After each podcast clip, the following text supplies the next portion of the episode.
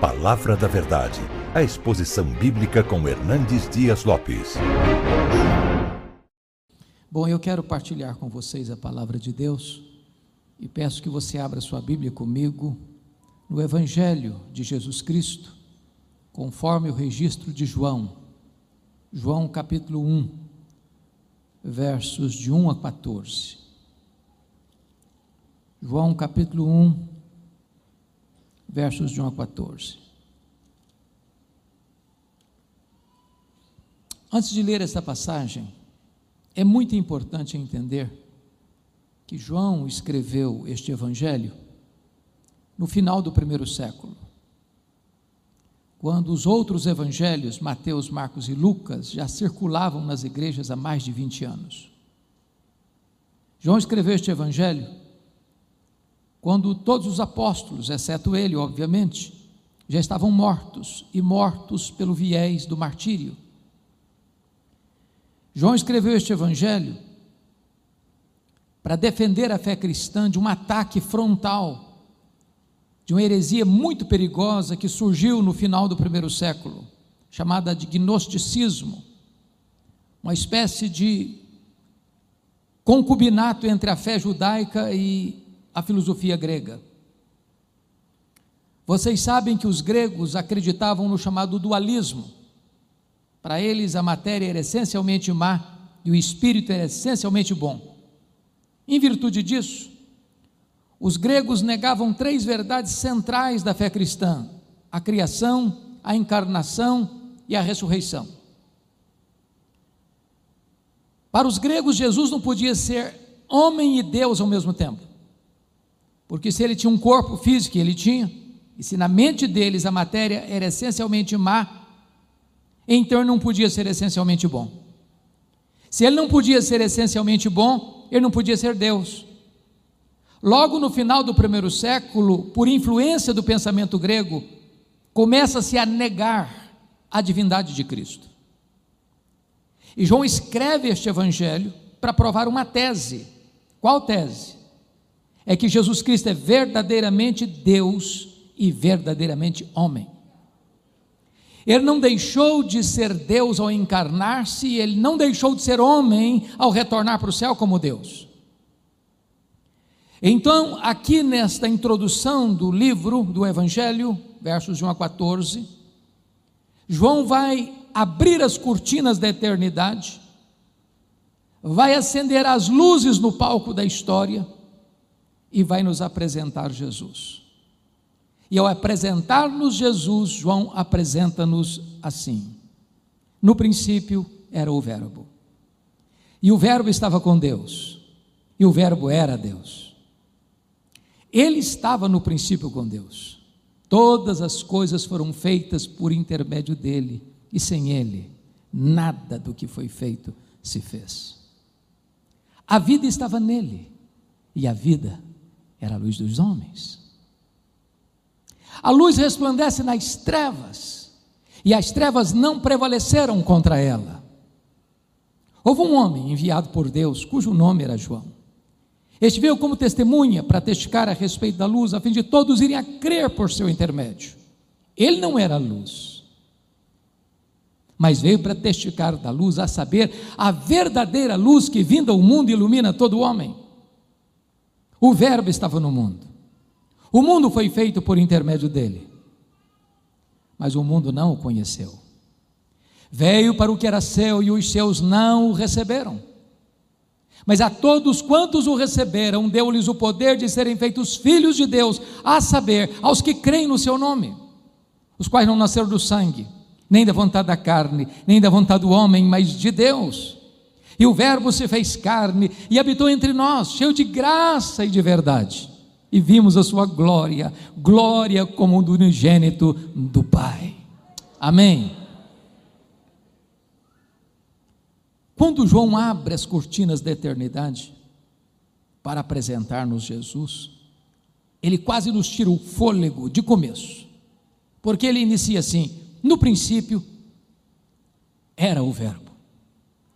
Vocês que têm uma boa noção da língua portuguesa, sabem que o verbo ser aí não está no pretérito perfeito.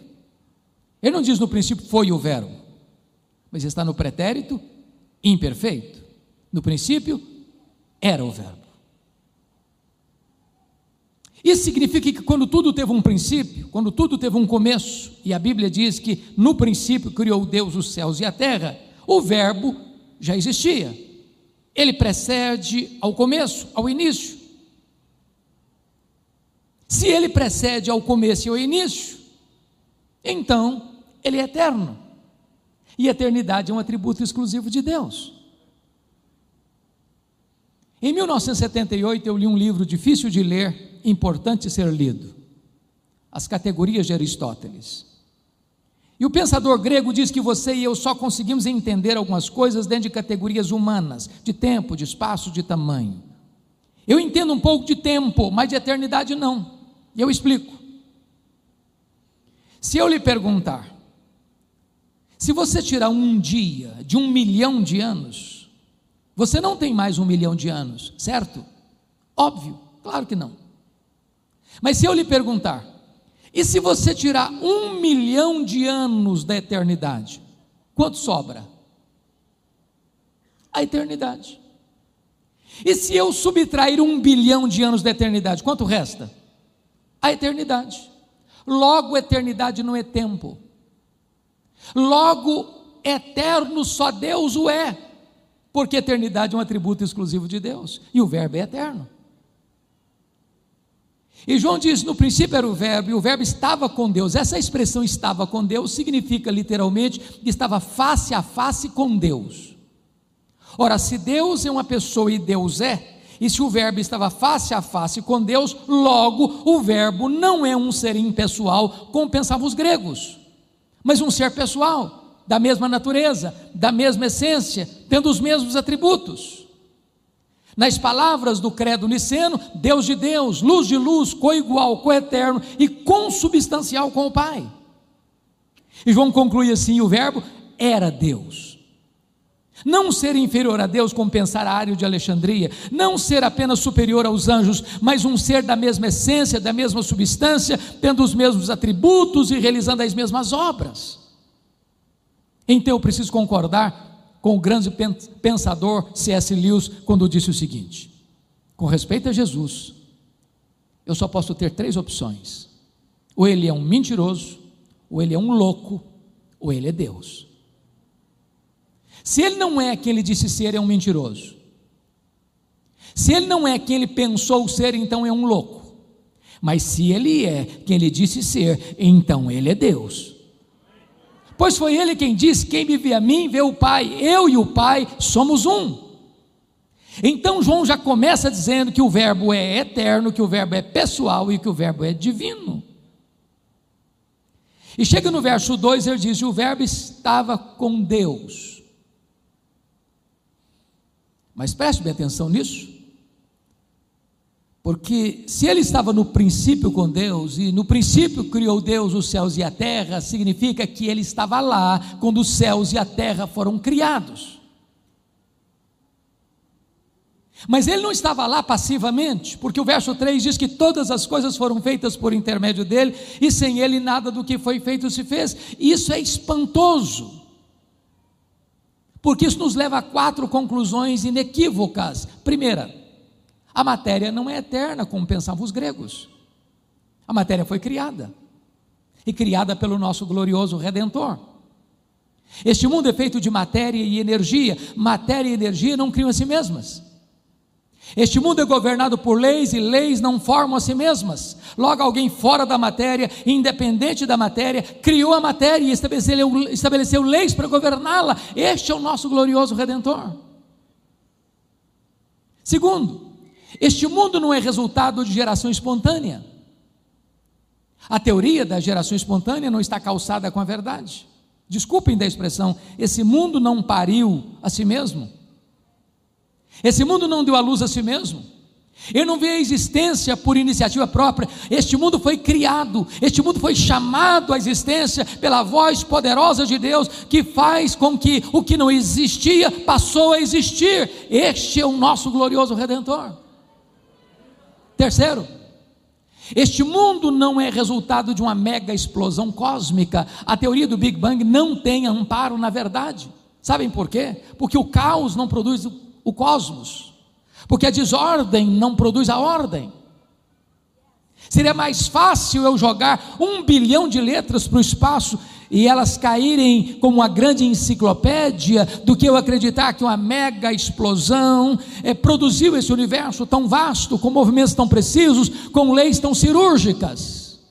Eu posso lhes garantir que também não seria possível se um rato corresse atabalhadamente sobre as teclas deste piano eletrônico, arrancaria daí serenata ao luar. Posso lhes garantir uma coisa: é preciso ter mais fé para ser um ateu do que para ser um crente. Pensem comigo nisso. Nós estamos no planeta Terra. Não foi o acaso que nos deixou aqui. Não foi uma explosão casual que nos deixou aqui. Nós estamos rigorosamente onde deveríamos estar. Se nós estivéssemos mais perto do sol, nós morreríamos queimados. Se nós estivéssemos mais longe do sol, nós morreríamos congelados. Não, não foi uma explosão que nos deixou aqui, foram as mãos do Deus Todo-Poderoso. Pense comigo na Lua. A Lua é a faxineira do planeta Terra, vocês sabem disso. Não houver a lua com as suas fases, não haveria as marés dos oceanos, não houver as marés dos oceanos e as praias se encheriam de lixo e a vida seria impossível no nosso planeta. Não, não foi uma explosão que deixou a lua na sua órbita, foram as mãos do nosso glorioso redentor. Todas as coisas foram feitas por intermédio dele e sem ele nada do que foi feito se fez. Quarto lugar, este universo não é resultado de uma evolução de milhões e milhões de anos. Vocês sabem que em 1859, Charles Darwin publicava em Londres, na Inglaterra, o seu livro A Origem das Espécies. De lá para cá, a chamada teoria da evolução tem sido ensinada desde o ensino fundamental ao pós-doutorado como uma verdade científica. Falta-lhe, entretanto, a evidência das provas. Irmãos queridos, criacionismo não é artigo de fé. Criacionismo não é artigo de religião, criacionismo é artigo de ciência. Que o mundo foi criado, a ciência prova. O que nós cremos pela fé é que este mundo que foi criado, foi criado pelo nosso glorioso Redentor. Portanto, a coisa mais importante nesta noite para nós de um ano pandêmico, de tantas lutas, de tantas lágrimas, de tanto luto, de tantas dores, é compreender quão grande é o nosso glorioso Redentor, quão poderoso Ele é, quão magnífico Ele é, quão digno de honra e glória Ele é. Quando o profeta Isaías estava escrevendo um texto messiânico, porque apontava para Jesus, porque tratava do servo de Deus, e é um texto messiânico, Isaías 40, e diz que este é aquele que mediu as águas na concha da sua mão. Pense comigo no Pacífico, no Atlântico, no Índico, no Mediterrâneo, nos mares, nos rios, nas fontes. Vá aqui no Atlântico e tente esvaziá-lo com um baldinho, veja quanto tempo você vai levar. Pois o seu glorioso redentor mediu as águas na concha da sua mão. Ele mediu o pó das montanhas em balança de precisão. Ele mediu os céus a palmos. Ele espalhou as estrelas no firmamento, e por ser forte em força e grande em poder, quando a chama pelo nome, nenhuma delas vem a faltar, pois este é o nosso glorioso Redentor.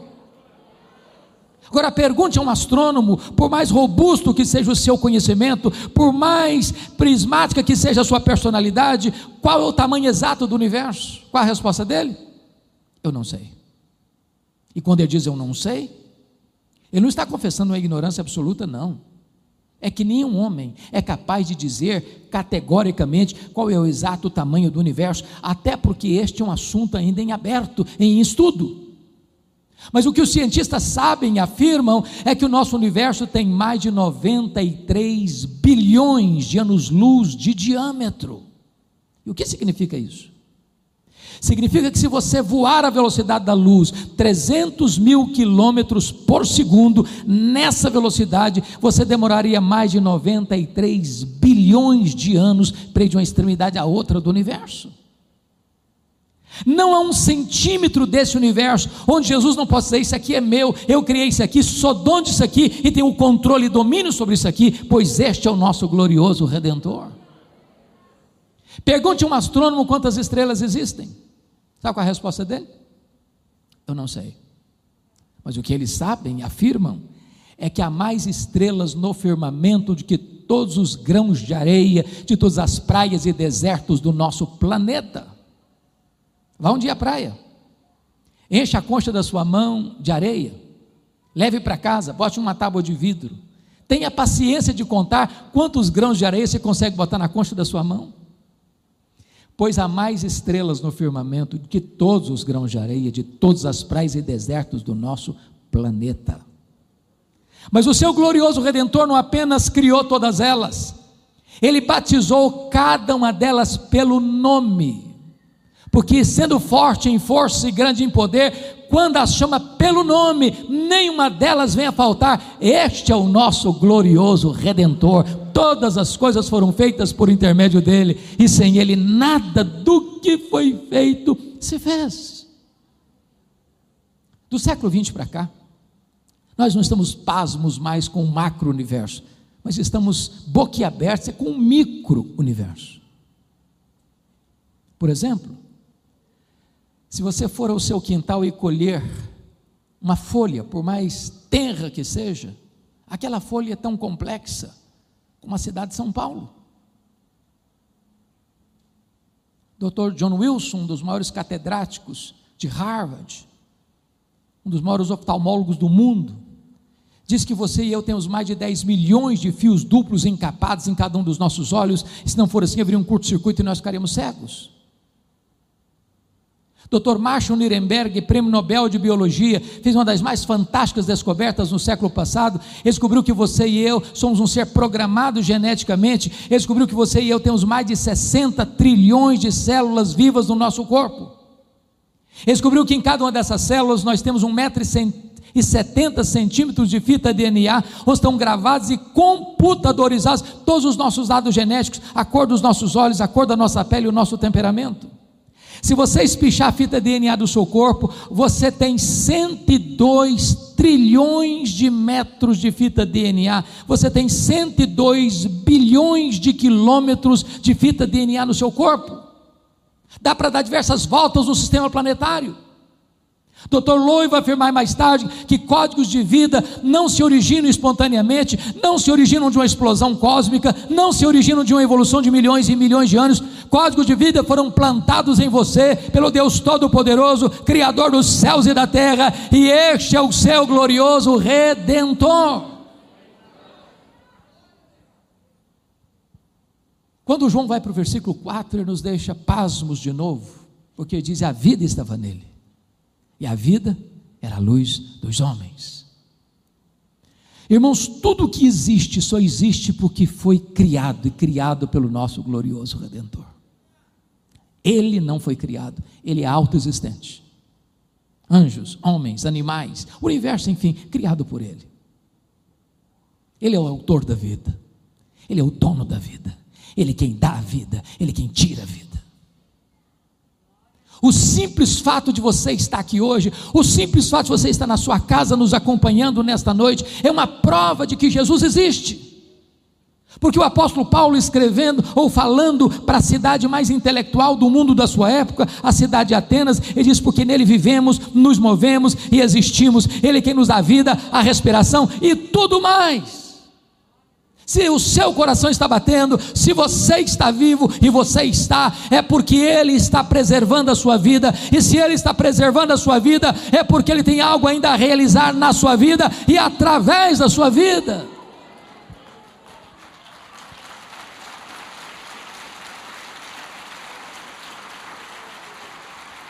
E João diz que A vida estava nele, a vida era a luz dos homens, e a luz resplandece nas trevas, e as trevas não prevaleceram contra ela. Isso é magnífico, sabe por quê? Nem você, nem eu, jamais vimos e jamais veremos em qualquer lugar, em qualquer tempo, a luz ter medo das trevas.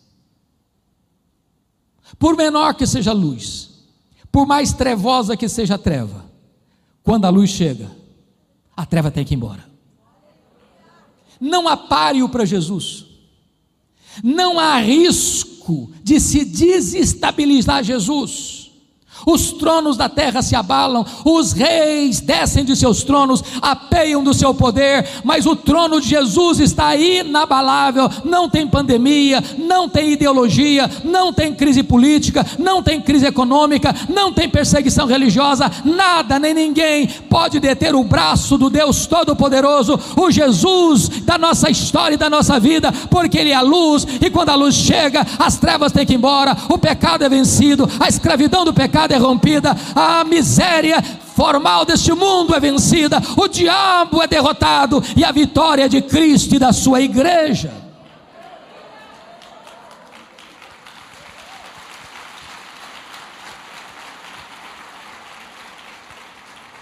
Eu disse a vocês que João escreveu este evangelho para provar uma tese. E a tese é que Jesus Cristo é verdadeiramente Deus. Até aqui ele provou essa tese de duas maneiras. Ele é Deus, porque tem os mesmos atributos de Deus. Ele é eterno, ele é pessoal, ele é divino, ele é autoexistente. Em segundo lugar, ele é Deus, porque ele realiza as mesmas obras de Deus. Ele é o Criador, ele é o doador e preservador da vida. Bom, se isso é verdade, e é, então eu preciso dizer algo para você nessa noite. Ninguém aqui pode sair desta noite daqui neutro em relação a Jesus. Você precisa tomar uma decisão em relação a Ele. Me lembro de um livro que li, A Ética da Decisão, onde o autor disse algo aparentemente paradoxal. Ele diz assim: Você é escravo da sua liberdade. E ele explica. Você, como uma pessoa dentro de uma canoa, de um barco, rio abaixo, à beira de um abismo, você precisa tomar uma decisão. Ou rema e ancora esse barco em um lugar seguro, ou pula do barco e nada até a margem, ou imagina que o abismo não existe e fica deitado dentro do barco, até ser esmagado pela fúria dos vagalhões. Só uma coisa você não pode fazer é deixar de tomar uma decisão.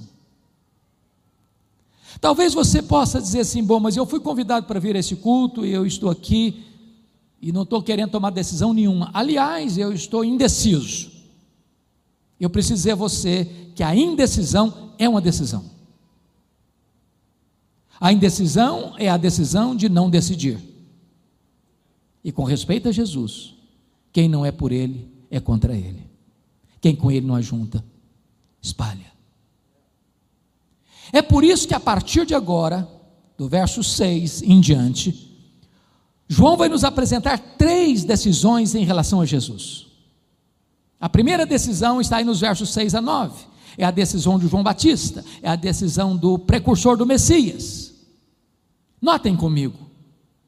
Havia 400 anos entre Malaquias e João Batista, onde não havia palavra de Deus. Nós chamamos do período interbíblico ou do silêncio profético.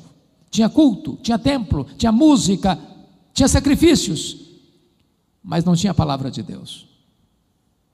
Depois de 400 anos, veio a palavra do Senhor a João no deserto da Judéia.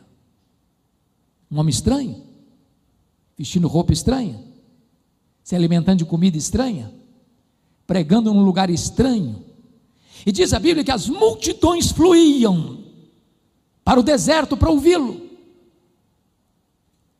Quem estava no meio dessa multidão? Fariseus, saduceus, soldados, coletores de impostos.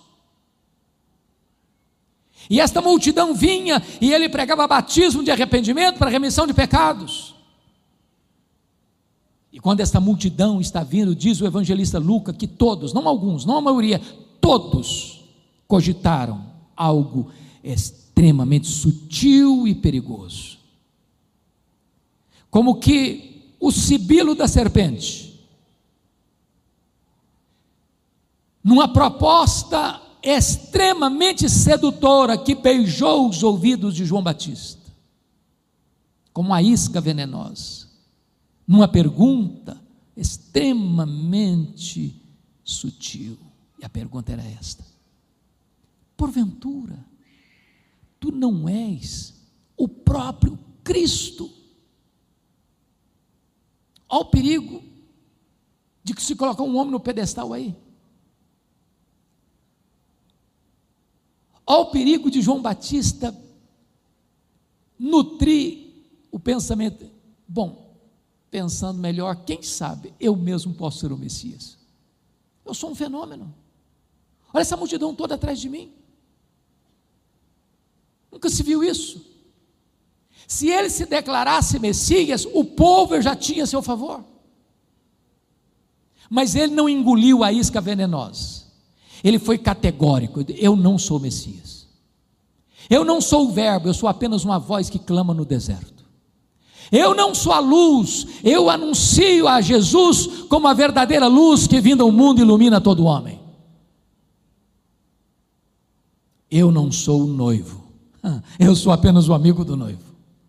Eu não sou o cordeiro, eu aponto para ele e diz: Eis o cordeiro de Deus que tira o pecado do mundo. Eu batizo com água, mas aquele que vem depois de mim é mais poderoso do que eu, e ele vos batizará com o Espírito Santo e com fogo. Eu, na verdade, não sou nem digno de me curvar, a desatar as correias das suas sandálias. Eu tenho um lima de vida, convém que ele cresça e que eu diminua. Sabe qual foi a, decisão de João Batista? De dar a Jesus toda a glória devida ao seu nome.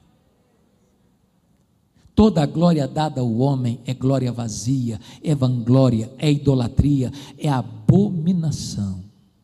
Deus não divide a sua glória com ninguém. A segunda decisão, irmãos, com respeito a Jesus, está nos versos 10 e 11. É a rejeição de Jesus. O Verbo estava no mundo, o mundo foi feito por intermédio dele, mas o mundo não o conheceu. Veio para o que eram os seus e os seus não o receberam. A pergunta é: quem são os seus aí? Os judeus, o seu povo, o povo da aliança, o povo da promessa. Mas não receberam por quê? Por falta de luz? Não, por falta de olhos.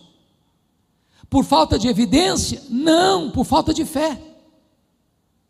Irmãos, todo o Antigo Testamento é uma espécie de preparação para a chegada de Jesus. Desde Gênesis 3,15. Da semente da mulher nascerá aquele que esmagará a cabeça da serpente. Os patriarcas falaram dele, os profetas apontaram para ele, o cordeiro da Páscoa era um símbolo dele. O tabernáculo era um símbolo dele, a arca da aliança era um símbolo dele, o que estava dentro da arca, as tábuas da lei, o vaso com maná, a vara seca de Arão que floresceu, eram símbolos dele, as festas de Israel eram um símbolo dele, os sacrifícios do templo eram um símbolo dele, o sábado era uma sombra dele, ele é a realidade, tudo, tudo, tudo apontava para ele, ele era a realidade, e então, na plenitude dos tempos, ele veio, nascido de mulher, nascido sob a lei, o Verbo se fez carne, e ele andou por toda parte, fazendo o bem, libertando os oprimidos do diabo, os cegos viram, os mudos falaram, os surdos ouviram, os leprosos foram purificados, os mortos ressuscitaram, a glória de Deus se manifestou, e a todos ele pregou o evangelho do reino, mas os seus não o receberam.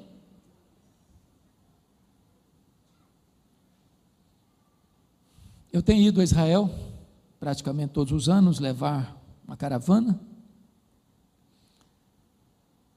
Talvez a dor mais angustiante que a gente tem ao chegar lá é perceber que pessoas tão zelosas, que ficam lá no muro das lamentações, lendo a lei, de dia e de noite, com fervor, tem uma venda nos olhos. Eles ainda estão esperando um Messias, que já veio há dois mil anos, na pessoa de Jesus de Nazaré. Cuidado para que você, com tanto conhecimento, não despreze a Jesus. E se você desprezar a Jesus, não tem escape para a sua vida. Porque como escaparemos nós se negligenciarmos tão grande salvação? É por isso que há uma terceira decisão aqui no texto. É a aceitação de Jesus. Confira comigo os versos 12 e 13. Irmãos, sempre ao lerem sua Bíblia, por favor, prestem atenção no que nós chamamos de conjunções adversativas. Mas, porém, entretanto, todavia, entre mentes, porque vai contrastar o que foi dito antes com o que vai se dizer agora. Em virtude da rejeição de Israel, está escrito assim: Mas a todos quantos o receberam, deu-lhes o poder de serem feitos filhos de Deus, a saber, aos que creem no seu nome a grande pergunta é: todos quantos? Todos quem? E a resposta é: todos homens, todos mulheres, todos doutores, todos analfabetos, todos grandes, todos pequenos, todos ricos, todos pobres, todos religiosos, todos não religiosos, todos brancos, todos amarelos, todos pardos, todos negros, todos daqui, todos dali, todos de lá, não importa de onde você vem, não importa para onde você vai, se você receber a Jesus, você recebe o poder de ser feito filho de Deus.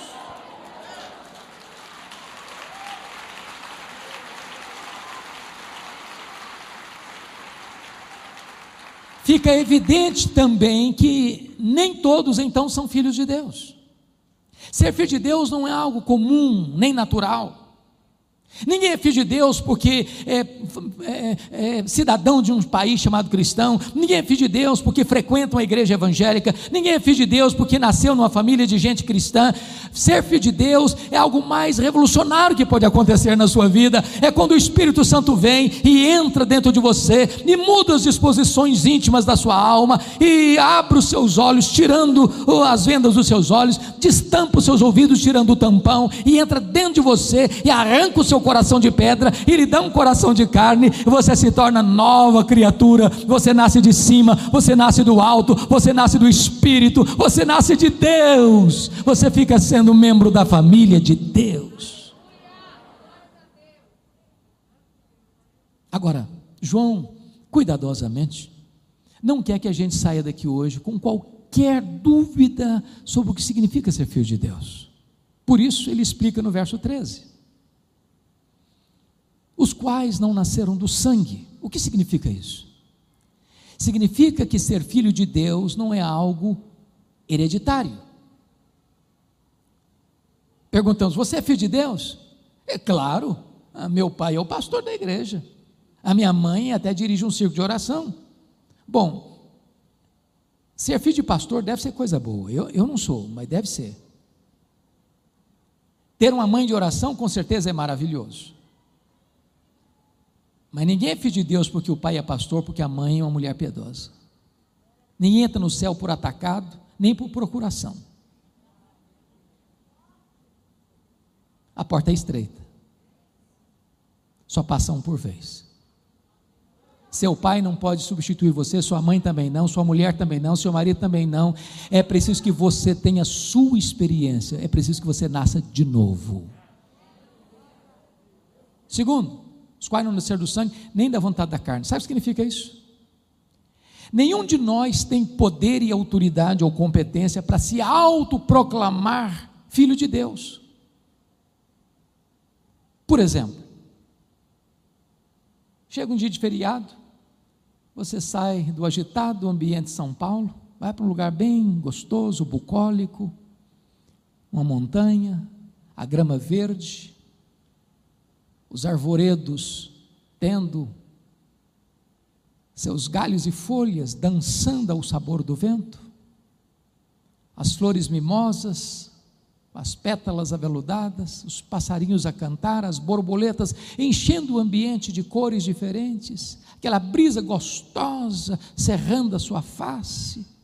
E você então pensa: que coisa linda, maravilhosa. Quer saber de uma coisa? Hoje eu me declaro, hoje eu me faço, hoje eu me realizo, hoje eu me decreto filho de Deus. Bonito, não? Mas impossível.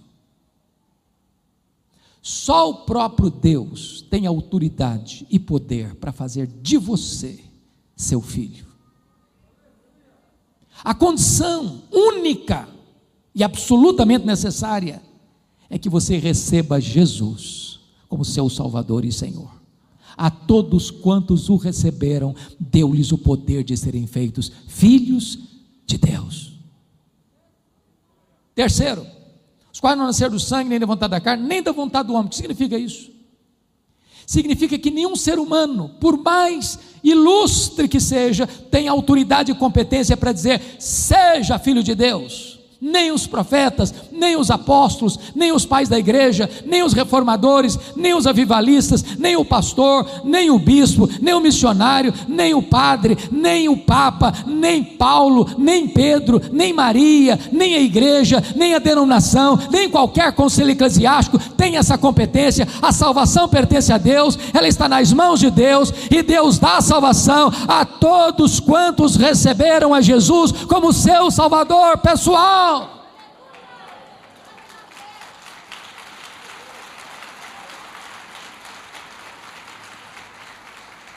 Mas agora João vai nos levar para o encerramento desta passagem, para aquilo que Atanásio, que venceu as teses heréticas de Ario, lá em 325, no Concílio de Nicéia, ao escrever um livro sobre a encarnação, diz que a encarnação é o maior mistério do cristianismo.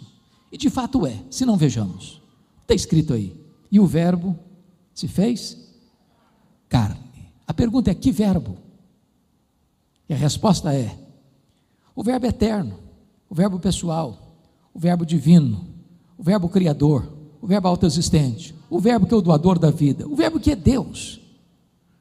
Autoexistente, imenso, infinito, eterno, imutável, onipotente, onipresente, onisciente, transcendente, soberano, maior do que tudo quanto ele criou. Numa linguagem bíblica, nem o céu dos céus pode contê-lo. Agora, preste atenção que se nem os céus dos céus pode contê-lo, diz Paulo em Filipenses, que ele se esvaziou. Ele não foi esvaziado. Ele se esvaziou. E ele vai se esvaziando, se esvaziando, se esvaziando, se esvaziando, se esvaziando, se esvaziando, se esvaziando, a ponto de se tornar um zigoto, um embrião, um feto, um bebê que nasce uma virgem, enfaixada em panos, colocado numa manjedoura. Ali estava o Criador do universo Ali estava o Deus transcendente, como um bebê, mistério dos mistérios. Mas ele não veio para habitar longe de nós, não, ele veio para habitar entre nós. Ele vestiu pele humana, ele calçou as sandálias da humildade, ele pisou o nosso chão, ele bebeu a nossa água, ele comeu o nosso pão, ele sentiu a nossa dor, ele chorou a nossa lágrima, ele carregou sobre o seu corpo no madeiro o nosso pecado, ele verteu o seu sangue por nós, ele morreu por nós, ele ressuscitou para nossa justificação, ele voltou para o céu, ele derramou o Espírito Santo, ele está no trono, ele reina e ele vai voltar pessoalmente, visivelmente, inesperadamente, repentinamente, inescapavelmente, gloriosamente. Mas ele se manifestou como? Cheio de graça e de verdade. Porque se ele viesse cheio de justiça e juízo, ele nos destruiria. Note você que a Bíblia diz que o melhor de nós, o melhor de nós, as nossas justiças, aos olhos dele não passam de trapos de imundícia. Eu fico pensando, Cassiane, que se o melhor de nós não passa de trapos, e o pior de nós, o que seria? Mas ele veio cheio de graça ele nos apanhou arruinados, sujos, contaminados, depravados, condenados. Nós estávamos mortos nos nossos delitos e pecados, e Ele nos deu vida, e Ele nos limpou, e Ele nos lavou, e Ele nos transformou, e Ele nos restaurou, e Ele nos fez membros da família de Deus. E João conclui assim: e vimos a sua glória, glória como do unigênito do Pai. Glória não é um atributo de Deus como é a santidade, a justiça, a misericórdia. Glória é um termo teológico que significa a somatória de todos os atributos de Deus no seu resplendor máximo.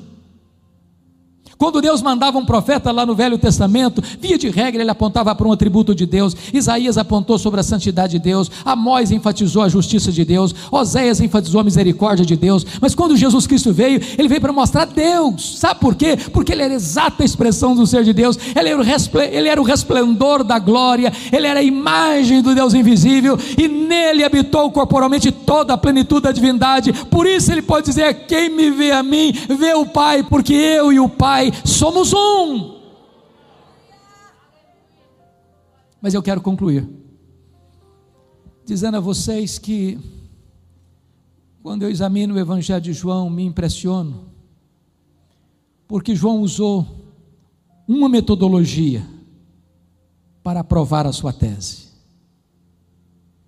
Jesus Cristo é verdadeiramente Deus. Primeiro, primeiro, porque ele realiza as mesmas obras. Segundo, porque ele tem os mesmos atributos. O que é que João vai fazer ao longo do Evangelho? João vai selecionar sete milagres de Jesus. Ele chega a afirmar no capítulo 20 que se escrevesse todos os milagres, não haveria nem jeito de registrar. O mundo inteiro não caberia os livros. Uma hipérbole. Mas ele selecionou sete milagres. Por que sete? Porque é o número da perfeição. Para mostrar uma coisa: se ele faz as mesmas obras de Deus, logo ele é Deus. Primeiro milagre, capítulo 2, é transformar água em vinho. Segundo milagre, capítulo 4, ele cura o filho do oficial. Terceiro milagre, capítulo 5, ele cura o paralítico de Betesda. Quarto milagre, capítulo 6. Ele multiplica pães e peixes. Quinto milagre, capítulo 6. Ele anda sobre o mar. Sexto milagre, capítulo 9. Ele cura um cego de nascença. Sétimo milagre, capítulo 11. Ele ressuscita Lázaro. Se ele faz as obras de Deus, logo ele é Deus. Mas João agora vai usar a evidência na metodologia que emprega para provar que ele é Deus, porque tem os mesmos atributos. Então João vai selecionar uma frase de Jesus, que está em João 8:58. Antes que Abraão existisse, eu sou. E eu sou é o nome de Deus revelado a Moisés no Sinai, é o grande nome de Deus. Javé ou Iavé. Se você encontrar numa versão Javé e na outra Iavé, não fique triste com isso, porque no hebraico a letra I e a letra J é a mesma letra. Aliás, o nome Jeová é uma composição do nome Javé com o nome Adonai. É as consoantes de Javé com as vogais de Adonai é que dá o nome Jeová. Portanto, Jesus é o Jeová do Velho Testamento. O que, que João vai fazer? Selecionar sete declarações onde Jesus diz: Eu sou. Para provar uma coisa: Ele tem os mesmos atributos de Deus. Primeira declaração, João 6,35: Eu sou o pão da vida. Segunda declaração, João 8,12: Eu sou a luz do mundo. Terceira declaração, João 10, 9: Eu sou a porta. Quem entrar por mim será salvo. Entrará e sairá e achará pastagens. Quarta declaração, João 10, 11: Eu sou o bom pastor, o bom pastor da vida pelas suas ovelhas. Quinta declaração, João 11, 25: Eu sou a ressurreição e a vida, e quem crer em mim não morrerá eternamente. Sexta declaração, João 14, 6. Eu sou o caminho e a verdade e a vida, e ninguém vem ao Pai senão por mim. Sétima declaração, João 15, 1. Eu sou a videira verdadeira e o meu pai é o agricultor. Portanto, se Jesus tem os mesmos atributos de Deus, logo ele é Deus. Então está provada a tese de João.